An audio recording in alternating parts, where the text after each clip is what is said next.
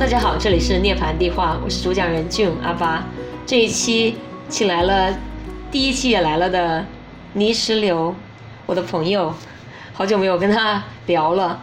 然后我们这一期想聊一下，呃，我们两个的关于心理咨询跟心理健康方面的一些内容。你要再来自我介绍一下吗？我是小刘。大家好，我是小刘。我第一期也来过，这一次我又来了。上一次还是二二年年初，我们记得我们聊了那个年终总结的一些内容。然后我记得我去年年底二二年年底的时候，我还翻回来听了一下，看一下听了一下我的目标有没有实现啊什么的。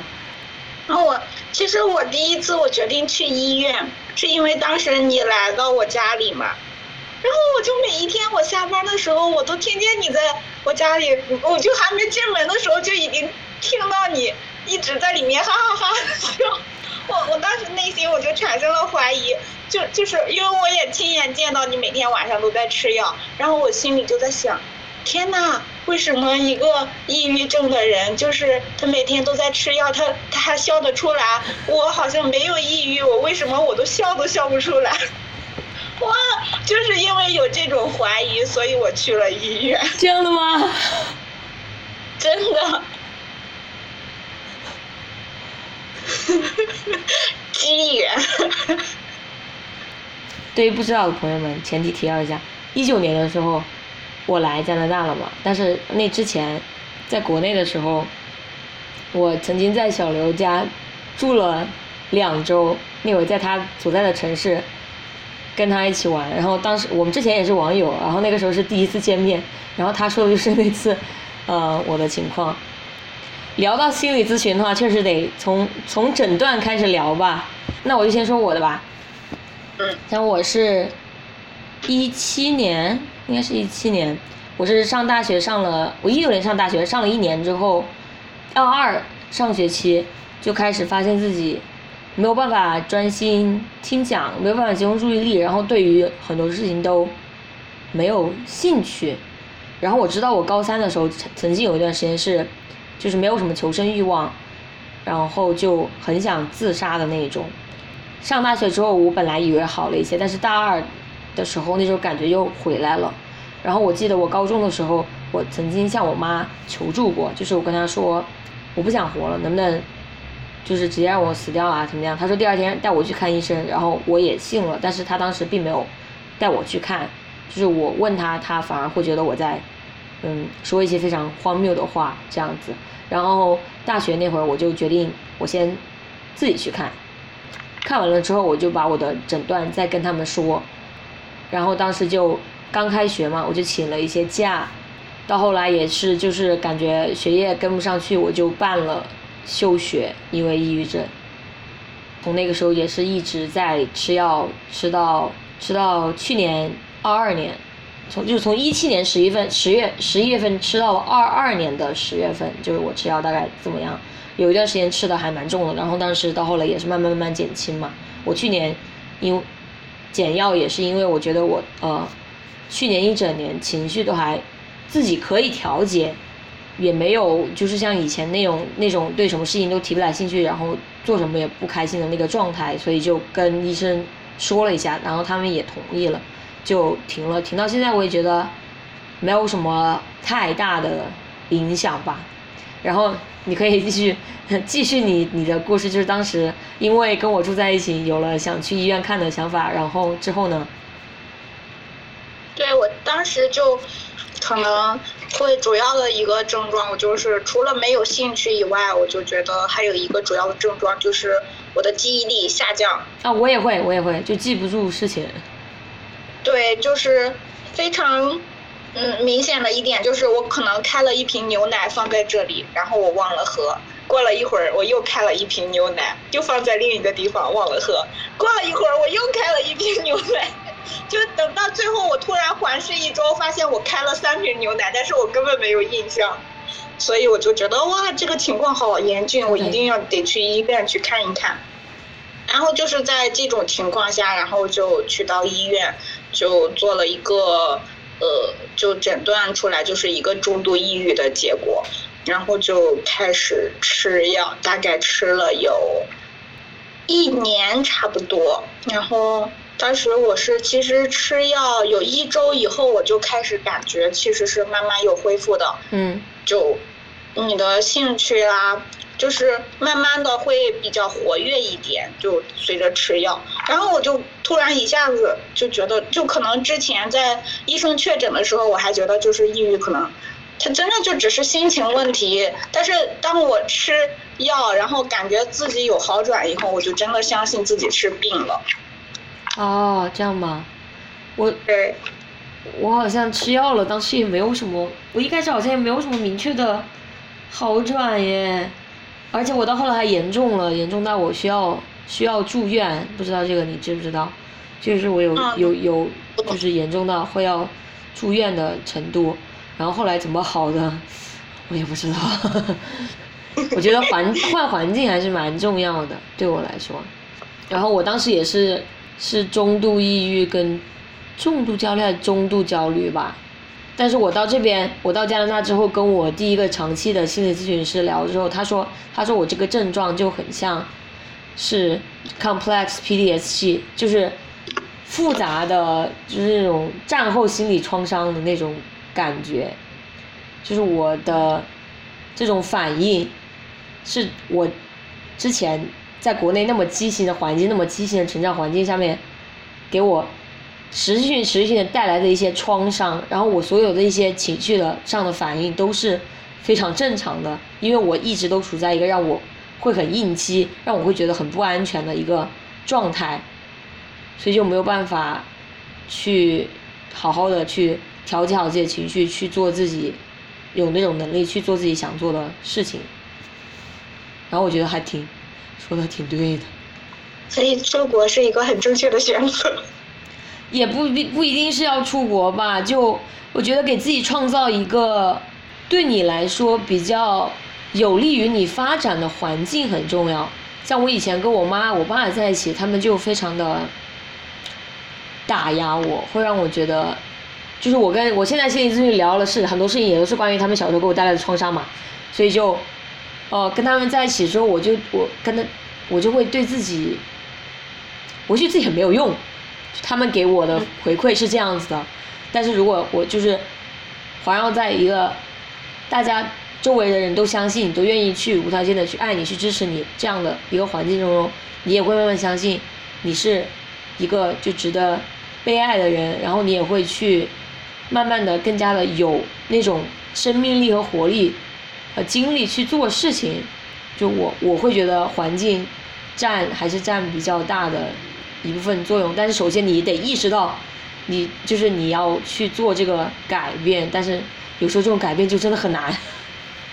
是的，就是改变很难，就你可能得先意识到这件事，然后你还得有一个决定去改变的意愿，这个意愿都，但其实很多人是意识到了，但是他没有这个意愿去改变，因为可能就是。你过去的模式，你可能已经习惯了，你再重新创造一种新的模式，嗯，可能也有一些难度。是的，因为我们的大脑是，它是被编程为去寻找熟悉感，然后我们就是那些那种创伤啊那种东西，对我们来说，它虽然是对我们不好的，但是我们是是对我们来说是熟悉的，所以我们大脑会觉得。它是安全的，然后对于我们一些不知道的，即使是对我们好的事物，大脑也会会很本能的去排斥它，所以这就是说什么改变会很难，但是然后也需要很长很长的时间，去就是慢慢慢慢的一步一步的去去调整自己，就把那些你的不熟悉变成你的新的熟悉。需要一步步的去去有意识的去练习，然后意识到，就算我还是回到那种，意识到我在寻求那种非常不好让我应激的熟悉，但是我熟悉的环境的时候，也不要太苛刻自己。嗯，我看你最近跳舞，你你之前前一段又给我发你跳舞的视频，我是觉得就特别有活力，就是这种生命力、活力，其实就是我希望自己能够获得的。但是我觉得从从我看你给你写的文章里面，我也会有这种感觉啊，我会觉得你是一个，就是很有生命力的人，对他人有好奇，然后对于生活也有着很浓厚的兴趣和好奇心，这样的一个人，然后也愿意去探索，向内探索你自己，然后向外探索你人生的不同性，然后与他人建立一些连接，然后。与他人进行一个很真诚的沟通，对我来说，这这也是非常非常有活力、非常有生命力的表现。别人，嗯，所以我只是看到了你，没有看到自己。是的，是的，有时候是需要需要别人去提醒一下，就是我们其实已经做了很多吧。因为有时候我会觉得我做的这件事情是理所当然，我不去，我不会觉得这是一个很很很。了不起的事情，但可能在别人看来就会觉得，哇，你做了这么多事情，好厉害啊！但是我本人就不会这么觉得。如果那聊完诊断了，要聊一下自己呃心理咨询的经历吗？既然本期是关于心理咨询的，好啊，你你先聊聊聊一下你的吧，就是因为我可能今是今年刚刚开始做咨询，你来聊一下你国内做咨询和国外做咨询的。有一些不同吗？你觉得？我觉得是会有的吧，因为国内哦，国内我当时咨询也只是住院的时候，我那个主治医生咨询了。我记得第一次去的时候，他问我为什么不把，就是不跟我不带我妈我爸一起来，然后我说我不想跟他们一起聊。后来他还是建议把我妈我爸一起咨询嘛。跟国内聊的时候，就感觉跟他们聊那种性别歧视的话，他可能不会意识到，然后也不会意识到什么就是。孝道有多么的束缚人，但是这边的话就会，但是我觉得国内那个心理咨询师他比较好的一点就是他会指出来我的，就是我爸他我妈他们做的比较不尊重我作为一个独立人格的一些事情，然后也会说，就比如说我妈之前她非常的不能接受我有抑郁症这个事情，然后每次我心情不好的时候，她就会特别的生气。然后就会让我状态更差，然后他就会，医生就会跟他解释说啊，这个抑郁症啊，它就是一个病理性的事情，怎么样怎么样怎么样，有时候就是没有原因的，虽然我知道它是有原因的，绝对是有原因的，但但就是我说他不会信，但是。对关于这种我主治医生这种权威来说，我妈就会信，她就会可能更接受啊，原来我的孩子只是生病了，他不是有问题啊，怎么样怎么样的一些东西吧。嗯。然后其实国内也就咨询了几次吧，然后到这边来了之后，我一开始也是找了一个免费的机构，我是应该是符合他们的一个项目吧，然后也。有幸跟一个长期的心理咨询师长期合作了，他对于当时的我来说还是蛮有用的，还其实还挺久了，两年两年前了，我都忘记了很多内容，但是我记得他对于当时的我接受我自己来说还蛮有帮助的，就他会鼓励你去多让你表达出你自己的情绪和感受，就是你。是可以去表达你自己的感受的，就比如说我从小到大长大，我得到的体验跟回馈就是，我不可以说自己的感受，我说了之后，我就会得到批评，我不可以说我不开心，不可以说我不伤我我伤心，我说了我就会受到责骂，然后我就可能长时间以来我就会下意识我去压抑自己的情绪，但是从他那里我就会知道啊原来是可以的，就是我是。是允许去说这些情绪的，然后也是需要去意识去怎么说嘞？去学会跟自己不同的情绪相处。然后我觉得他让我自己更加肯定自己吧，让我自己更加的自信。今年四月不是跟他是两年前就结束了嘛？然后今年四月我又重新开始了心理咨询。开始的原因就是我其实从去年年底。有几个月，然后到今年年初，其实会隐隐约会有一觉得有一些，也是高兴不起来吧。就之前的话，我高兴不起来都是这种短暂的，我自己也可以调整。但是那次就感觉还蛮长的。然后我当时是觉得是，我因为移民这件事情非常的焦虑，然后我自己没有办法调整，作为这个契机，然后去又去找了心理咨询，但是哦也跟他聊了一些吧，但是现在感觉更多的还是聊到了也是原生家庭的一些事情，然后关于自己的一些自我配得感啊，然后怎么样更好的去意识到自己的情绪啊，怎么样更好的去意识到这些反应机制。我之前可能就会觉得啊，我感觉到什么情绪了，但是我这个心理咨询师他就会问我，你感觉到这个情绪的时候，你你的身体会有什么变化？你是身体的哪个部分感受到了这个情绪？能不能向我描述一下，当你有那个情绪的时候，你身体自己的反应是什么？我之前就从来没有想过这种问题，然后他开始问的时候，我就也开始慢慢意识到，哦，我当时有这情绪的时候，我会是一个什么样的反应？然后，然后为什么我会有这个反应？然后就感觉更加的与自己的身体有了一个连接吧，大概就是这样的一个经历。如果以后想我们聊到后来再想到什么，我再再补充。你可以先先说一下你就是怎么样想到呃去心理咨询的。哎，我刚想问你一个什么问题来着？哦，就是你觉得就是这种去靠近自己身体的感受会有一些很大的帮助吗？就因为我经常我经常会听别人问说感受的时候，也会去问你身体的感受。我觉得会有帮助耶，因为就是是一个你聆听自己身体反应的一个方式。因为很多时候，我感觉我会忽视我的身体的一些反应，但其实你身体的反应可以透露很多你当时的情绪和状态。如果你能够意识到你当时的一个身体的反应的话，它可能会，我觉得会帮助我更好的去意识到我当下的一些情绪。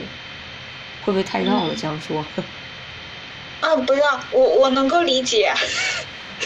就是我们很多时候会，你不会去听你的身体在说什么，可能你的身体有一瞬间僵硬住了。那对。但忽略掉这个反应。哦，对，说到这个，然后你可以讲一下你什么样的契机让你想要去心理咨询的？今年我想一下，嗯，一方面是。工作压力，一方面，我确实是觉得自己有一些抑郁复发的一些情况。就我前段时间也去医院了，就的确是复发。就是在我去医院之前，我就特别的焦虑、烦躁，我就一直会会一直去想，我是不是复发了？是不是复发了？就是抑郁症给我带来的一个影响，就是我开心的时候会想，天呐，我不会抑郁转双向了吧？然后我不开心的时候，我又会想，天哪，是不是又复发了？就是一直处在这样的一个自我怀疑当中。所以就是去完医院之后，就哪怕他说你确实是复发了中度，然后就是但不是很严重，然后医生这么说，你就会内心一下就会放松下来。然后这个时候我又觉得就是可能吃药的话。它是可以帮助到你，但同时吃药也会有副作用。你一旦吃药，那可能就是必须起步就是一年的时间。但是我就有一些害怕、担心吃药的一些副作用，虽然经历过，然后我就想着就那就开始做心理咨询去体验一下。哦，嗯，又又好奇，那你是嗯。怎么想到把你每次心理咨询都写在你的，就是的体验都写在你的公众号上呢？嗯，我我其实我是想记在本子上的，但是好像我感觉掏出本子这个动作来说对我有难度。你掏出本子再记录，但是我写在公众号上就就我自己掏出手机就感觉好像这个动作步骤更简单一点。啊，这样吗？我跟你是相反耶，我我会记在本子上，就是。如果说有一期有一次我们咨询完之后，我觉得很有收获，我就会写在我的日记本上。我觉得以后翻看，然后也会觉得都是一些比较私人的经历，然后发在上面，我会觉得像你呃最新一期发的，有一种自己在裸奔的感觉。对。但是我当时主要是想着这个号反正也没什么人看。哦，原来这样吗？但是好像最近就的确是有一篇文章就已经被很多人转发，然后它就已经七百多的阅读量。就我也会很好奇，因为我之前也会看一些书里面写咨询师的故事，但是都是由咨询师的角度去写的，可能这种不去写就比较少。那你觉得，就相比吃药来说，咨询会对你来说作用更大吗？还是说你目前来说没有看到什么很显著的起效？目前来说，的确没有看到很显著的起效，但是，但是，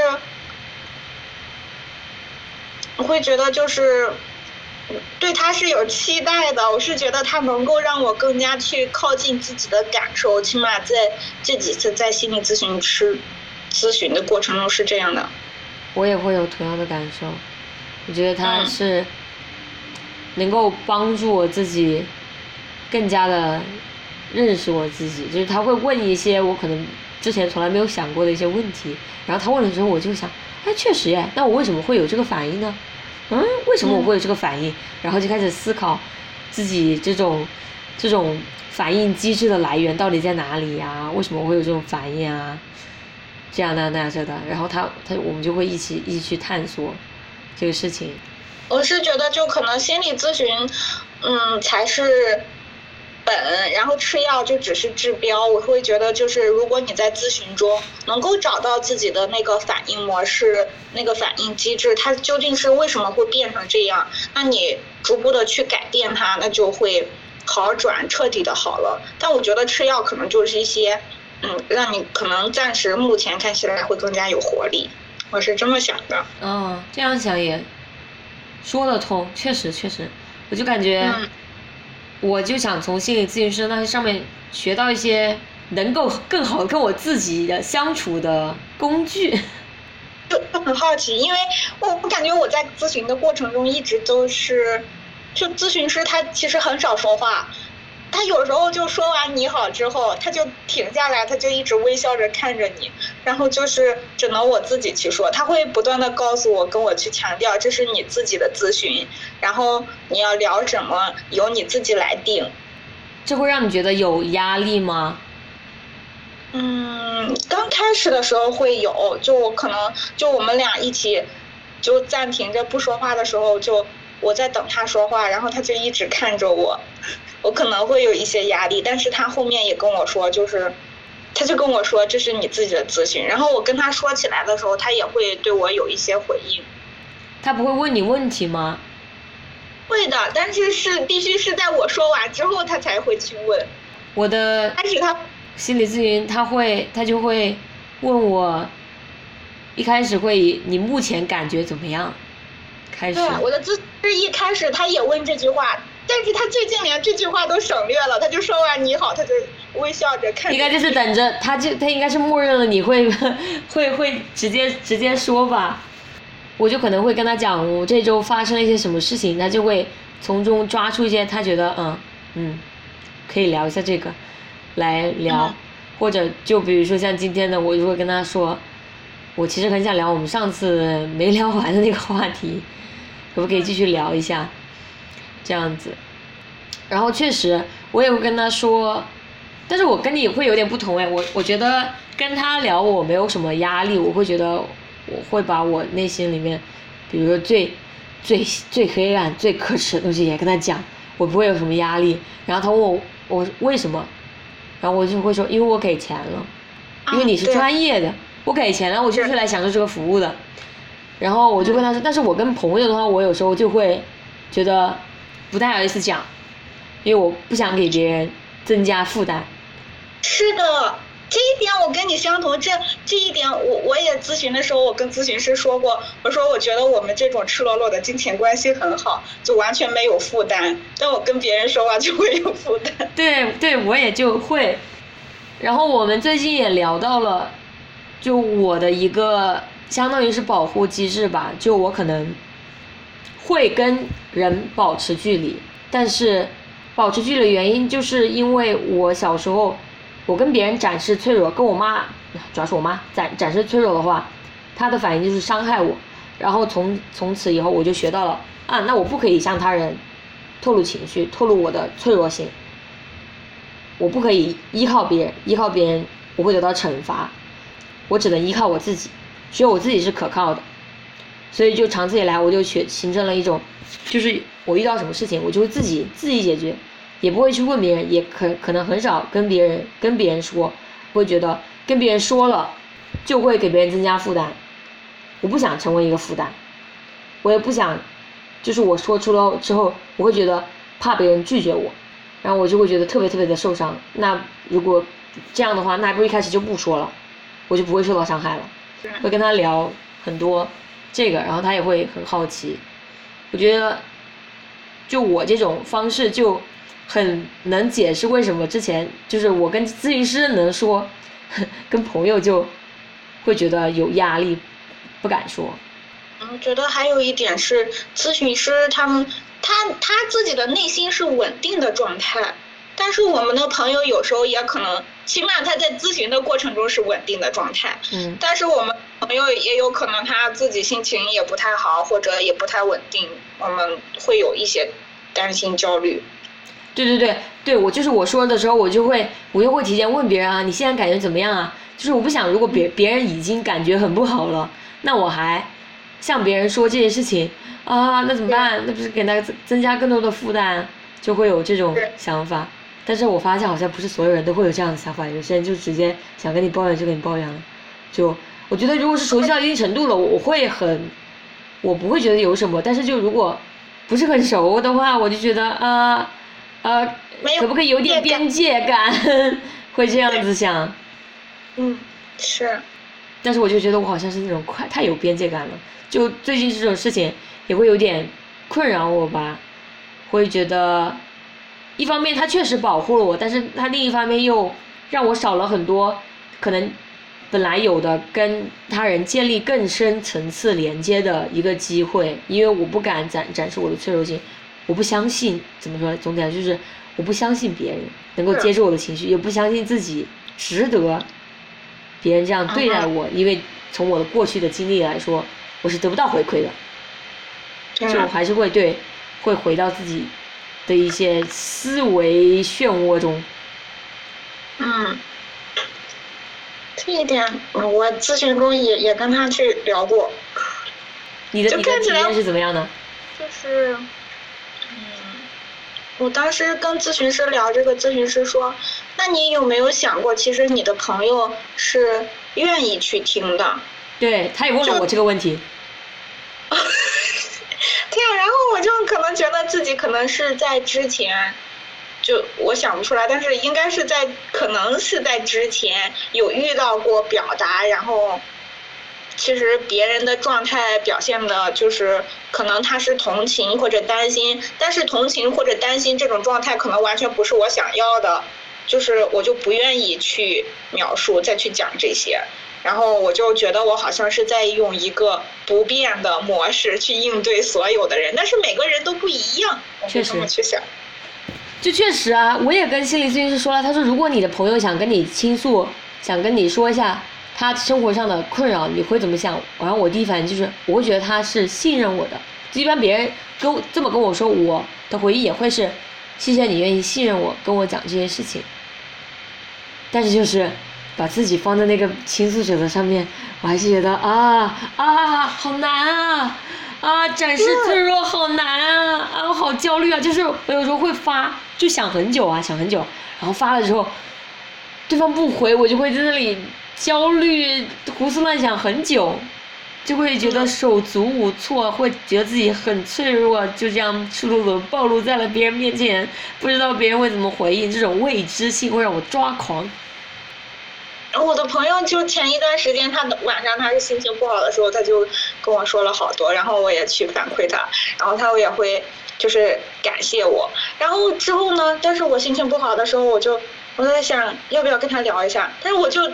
感觉自己无论如何都开不了这个口，我就只能去跟咨询师去说。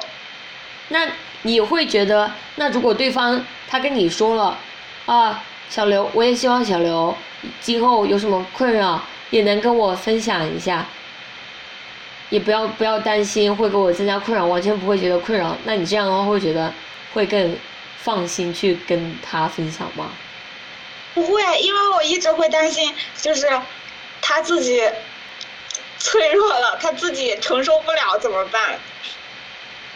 就我好像一直会考虑把别人放在一个弱者的角度，就我好像就感觉别人心态也都不太好，大家心态都不太健康。就我给他说了，他可能会雪上加霜。你是之前跟你的原生家庭会有这种？会有曾经有这种回馈吗？就是如果你跟别人对方透露脆弱，但是对方接受不了，他直接回绝你了。嗯。或者说直接直接抓狂了，让你觉得对方他承受不了你的情绪。嗯嗯嗯，我好像就是从来也没有在原生家庭中去说过自己的感受，因为就是小时候也没有吗？就比如说你小时候哭啊，或者怎么样？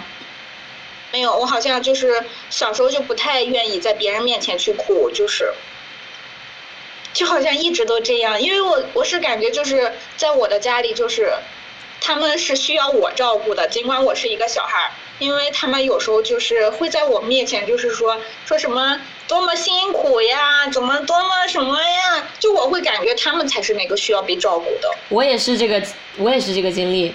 哦，我跟之前的上一任心理咨询师也聊过，他说这个叫 parentification，就是子女父母化，就是我们遇上了心理不成熟的家长，然后我们作为一个小孩，我们没有得到相应的照顾，反反与从反反反着来了，我们是被迫去成熟的去照顾他们，我们从来没有精力去机会去体验一个作为小孩无忧无虑的童年，我们的童年是缺失的。对，然后我们的我们的需求是被忽略的，所以我们下意识的也会去想着要去照顾别人的需求，别人的需求照顾好了才行。因为当时就在我们小的时候，我们就会想着要去我要活下来嘛。然后我们的家长是我们唯一的支柱，但是这个唯一的支柱它都不可靠，所以我们一定要想尽所有的办法去让那个支柱它活下去。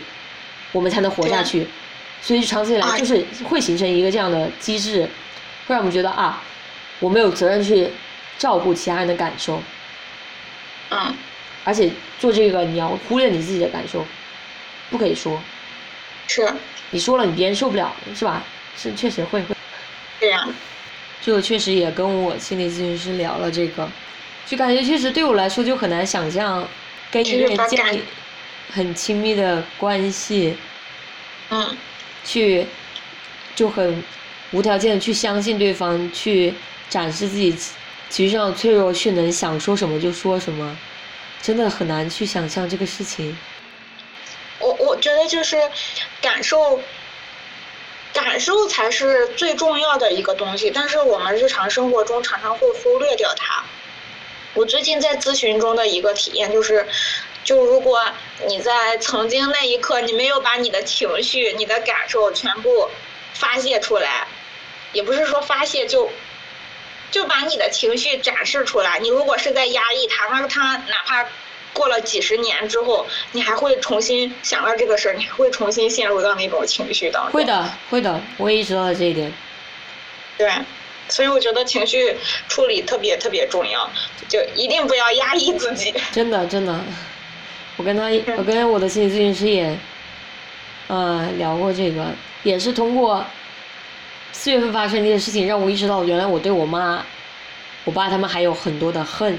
我之前真的一直以为我已经放下了，我就不再去想这个事情了。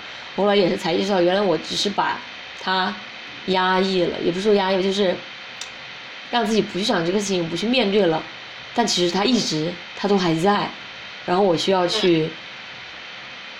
慢慢慢慢的去宣泄它，慢慢慢慢的去，去学会去照顾自己那个从来没有过童年的那个内心的小孩儿。我不知道你的咨询师有没有跟你聊过，就是内心的小孩这个概念。没有，他没有跟我聊过。就我之前一直也听过，但是我就不太信，因为我不太理解为什么，就是，就是为什么要有这个事情，然后就。直到那天，他说我咨询师说让我们做个活动，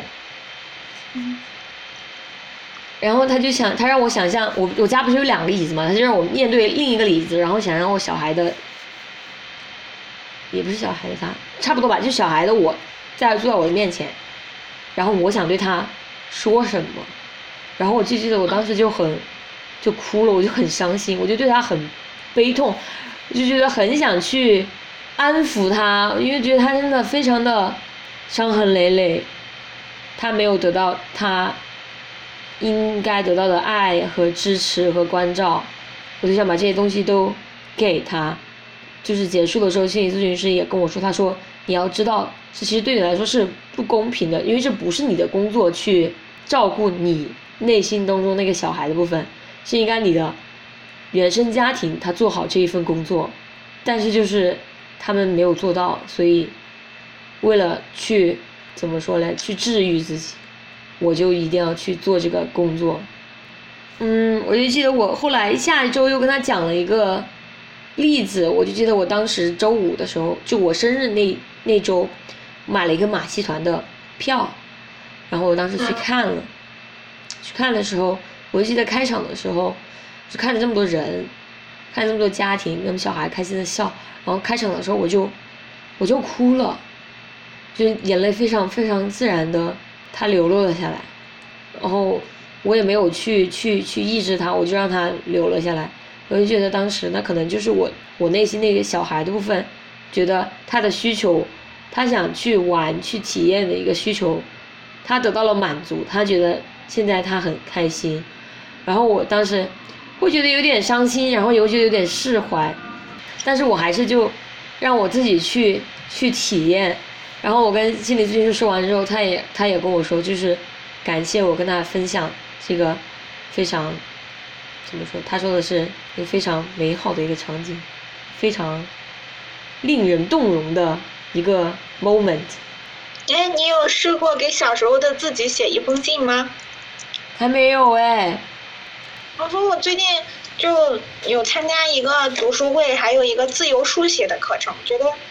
就是那个自由书写，它就是一个随便乱写，但是每一期老师也会给你一个主题。他上一期给的主题就是去给小时候的自己去写一封信，但是我发现我就很难去写这一个部分，这个部分我我无论如何我都进行不下去，就卡在那里，就完全写不了。那你觉得你卡住的一些些阻力会是在哪里呢？你能想你能想到的一点几点的话？嗯，我就完全不知道从哪里去下笔。就尽管它是一个自由书写，我有时候想到我自己小的时候，我会觉得非常的沉重，我觉得有很多很多的伤心悲痛，然后会会让我觉得有点压得喘不过气来。为了避免这种悲痛，就不去想这个事情。嗯那，那我可能当时也有这样的想法吧，就是。可能就是因为太沉重、太痛苦，所以就让自己麻木一点。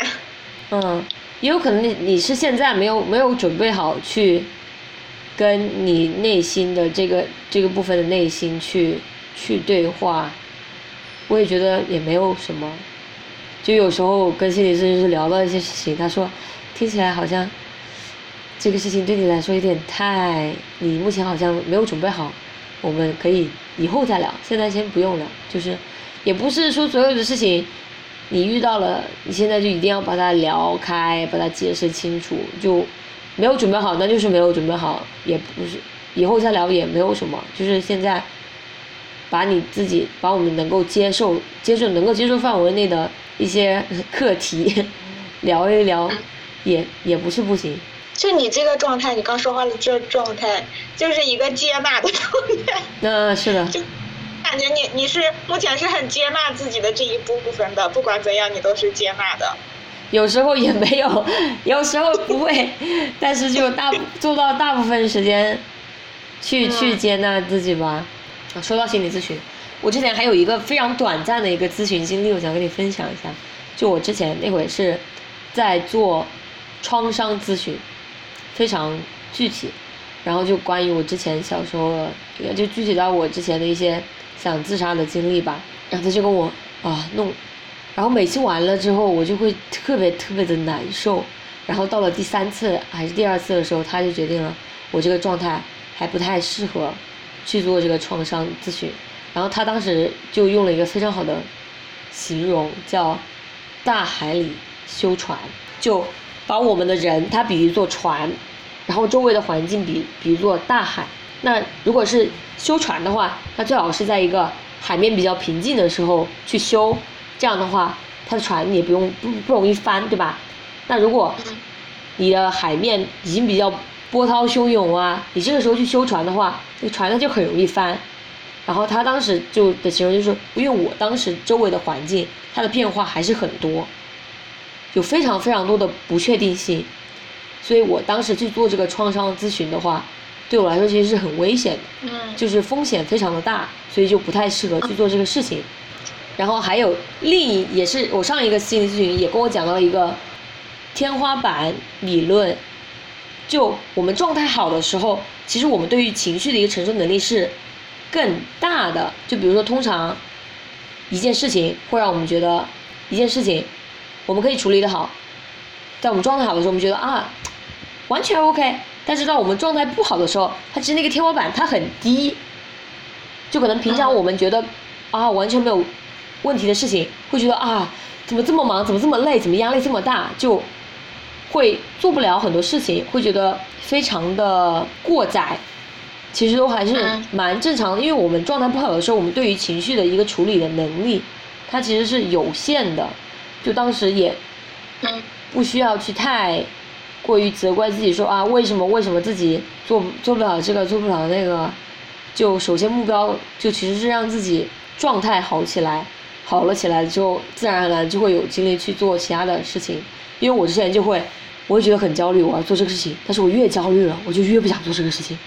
越不想做这个事情，我又发现这个事情没有做完，就会让我越焦虑，然后就会陷入这种思维的一个死循环里面，走不出去。也是在慢慢的去调整。我忘了那个理论叫什么了，反正就是说，你如果就是比如你抑郁了，然后你一直在想我为什么抑郁，为什么我为什么有抑郁，嗯，你一直去想这个问题，你就会越发的抑郁。就你越想，你越会抑郁。就就你当你不去想的话，你可能慢慢状态就会好一点。你说的是为什么想是一个从一个责怪自己的角度吗？啊，可能是。就是你为什么这样？你为什么不能好一点？对呀，你你可能就你越越越越抑郁，越陷入这个情绪里面。是会这样。就我有时候，就比如说前几前几次。有一次跟咨询师聊到了嫉妒这个事情，或者说应激了。有时候我别人做了什么事情，我被应激到的时候，我第一反应就是我会责怪自己，为什么会因为这么小的事情应激？为什么会有这样的情绪？不可以，我就会因为我应激的这个反应，烦躁的反应，而自己去评判自己。是。然后越评判自己，我的情绪就越不好。嗯，对。就还不如我当时就接受自己有那个情绪了，我反而可能就让那个情绪过去了，它就好了。就，是啊。心理咨询他就会说，其实我们人他就是会经历情绪，情绪他就来了，他也就会走。你有时候他来了，你把他压制了，他反而就你就没有机会去去让这个情绪去体就去去体验，然后让他过去嘛，他就会一直在这里。对啊，然后有时候啊，虽然虽然啊，有些情绪他体去体验的那种感受，他是会让你很难受，但是你体验了，他有时候确实他也就过去了，然后其他情绪也就会来。是。一味的去拒绝他，就反而会麻木自己，然后也会让自己真的某一天他就会爆发。嗯，是的。说情绪它就好像天上的云朵一样，它是会不断的去变化的。你如果这一刻你接纳了自己的情绪，那下一刻它可能就变成喜悦啦，或者其他的情绪。但你如果不接纳它，你就还对自己的情绪去产生评判：我为什么这么悲伤？我为什么这么难过？那别人怎么就不这样？我为什么就做不到？然后这个情绪就卡在这里，你就过不去，或者就是很久之后还会再被翻出来。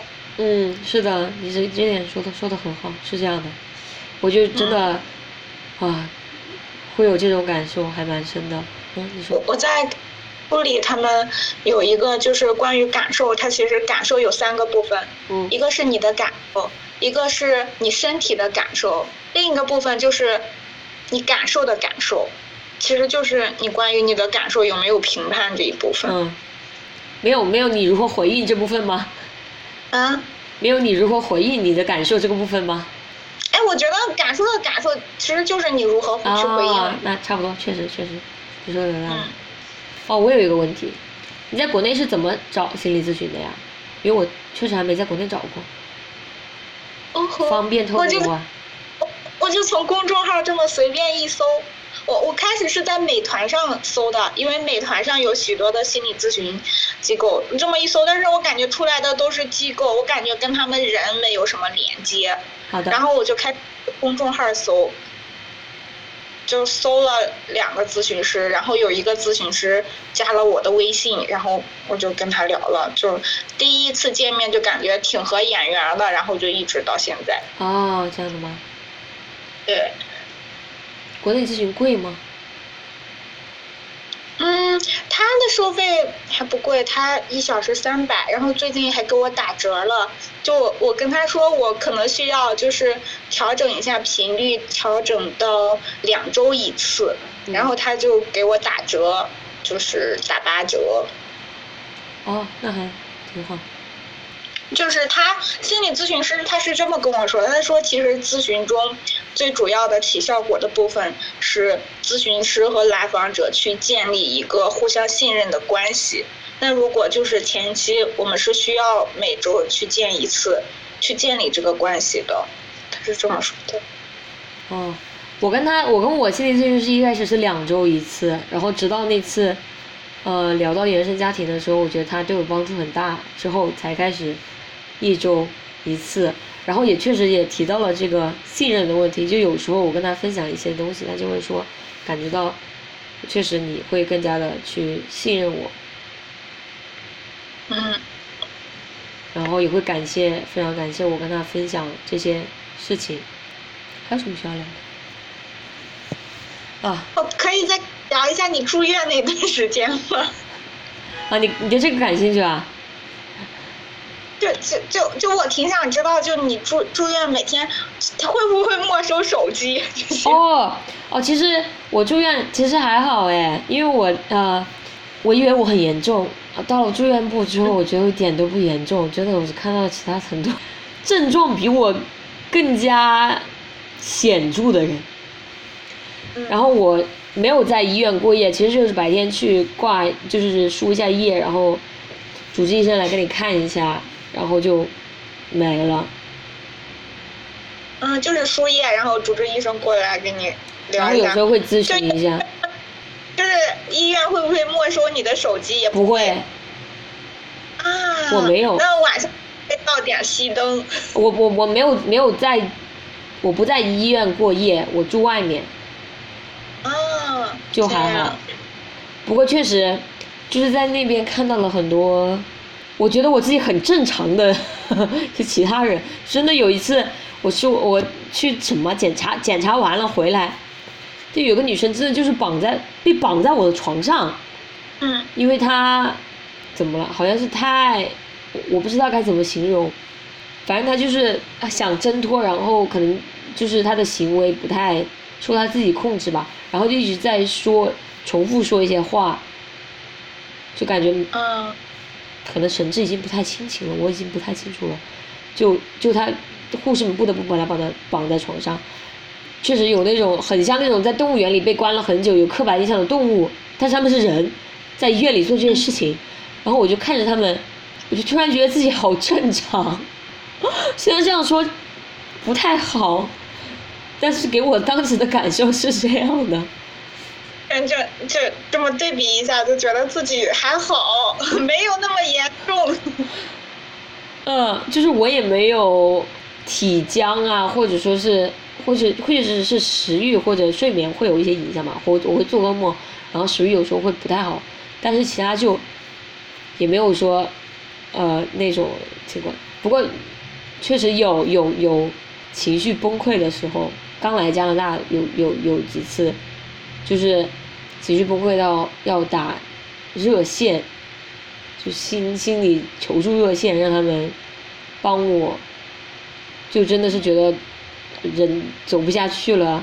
然后有一次就我记得他确实是，好像要给我打这边幺二零，嗯，让人来帮我，但是我后来不知怎么了，好像是随便按按了挂了电话，然后也没有继续打了，后来就哭完了就好了，也情绪平复了一些了。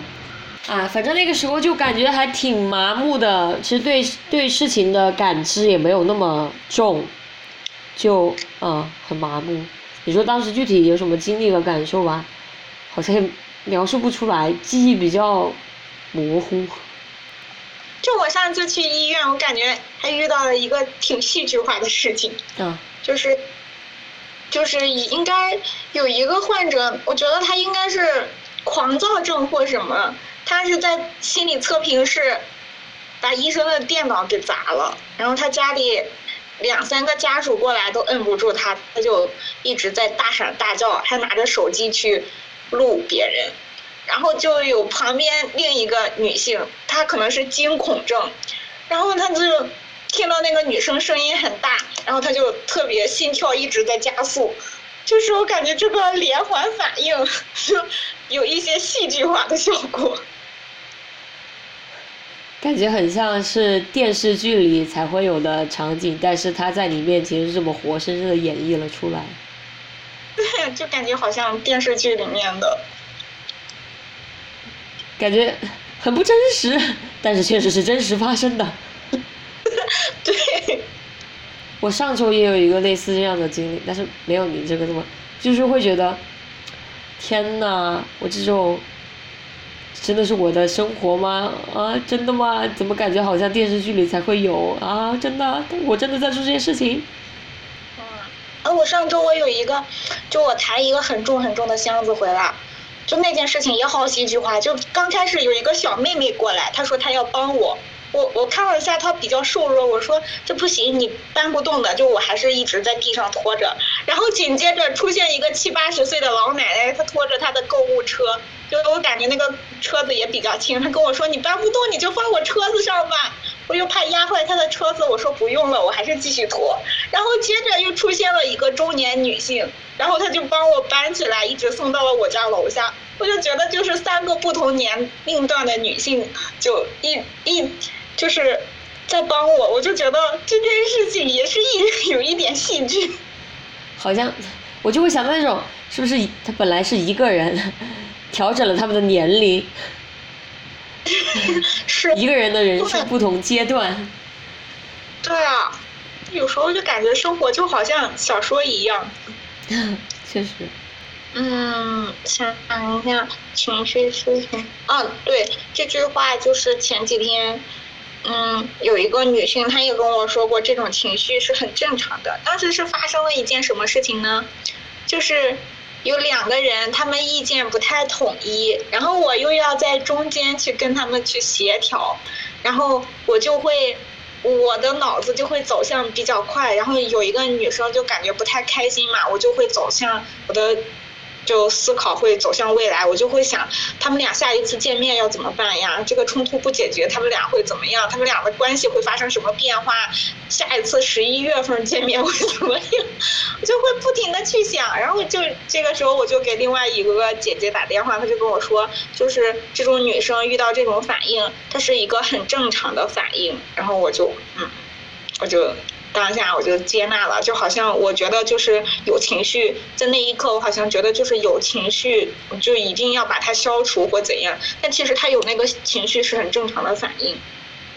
是的啊，就我不知道你的思维模式是跟我差会不会类似，就是对我是会有一个情绪之后，我就会想，怎么样才可以解决这个问题？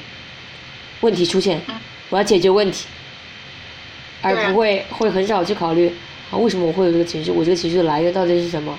有没有可能除了消除这个情绪，我要去就是让它去得到释放，得到缓解？这可能是我今后会需要学的一些嗯课题，然后就是多相信自己，多相信他人。是啊。对，然后也要去多靠近自己的感受。情绪，它可能并不是就是不好，它如果出现，它一定是想要告诉你一些信息。嗯。嗯。我完全完全完全赞同这句话。我有个问题，那你会觉得跟其他人没有都没有都很难去很亲近吗？就也会想要保持一定的距离感吗？会，我会有这种距离，我就觉得，就人跟人之间再亲近，你都要保持零点五毫米的心理距离。就你不管多么亲近，你都要保持这么一丁点的距离。这对你来说才是才是安全的吗？是，我我会有这种想法，就很很难就是完全的去相信一个人吧。那你觉那我那你会觉得你现在完全相信你自己吗？不相信，我对我自己也没有什么信心。嗯，所以我觉得这是就是一定程度上来说是相辅相成的吧。就可能我们自己没有办法做到对自己这样，所以很难想象别人对我们这样，或者说也很难去怎么说呢？为他人提供同样的一定深度的一个。支持。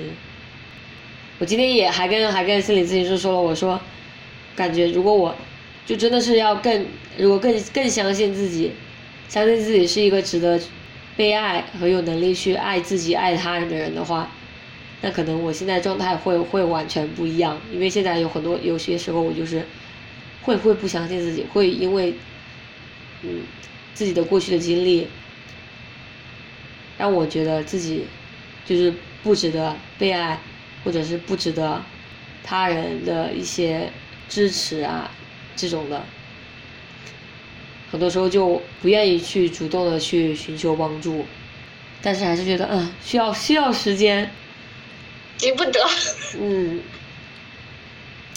意识到了自己这种这种反应模式，还是蛮重要的。其实也不知道要聊什么其他内容，那就今天先录到这里了，拜拜。再见。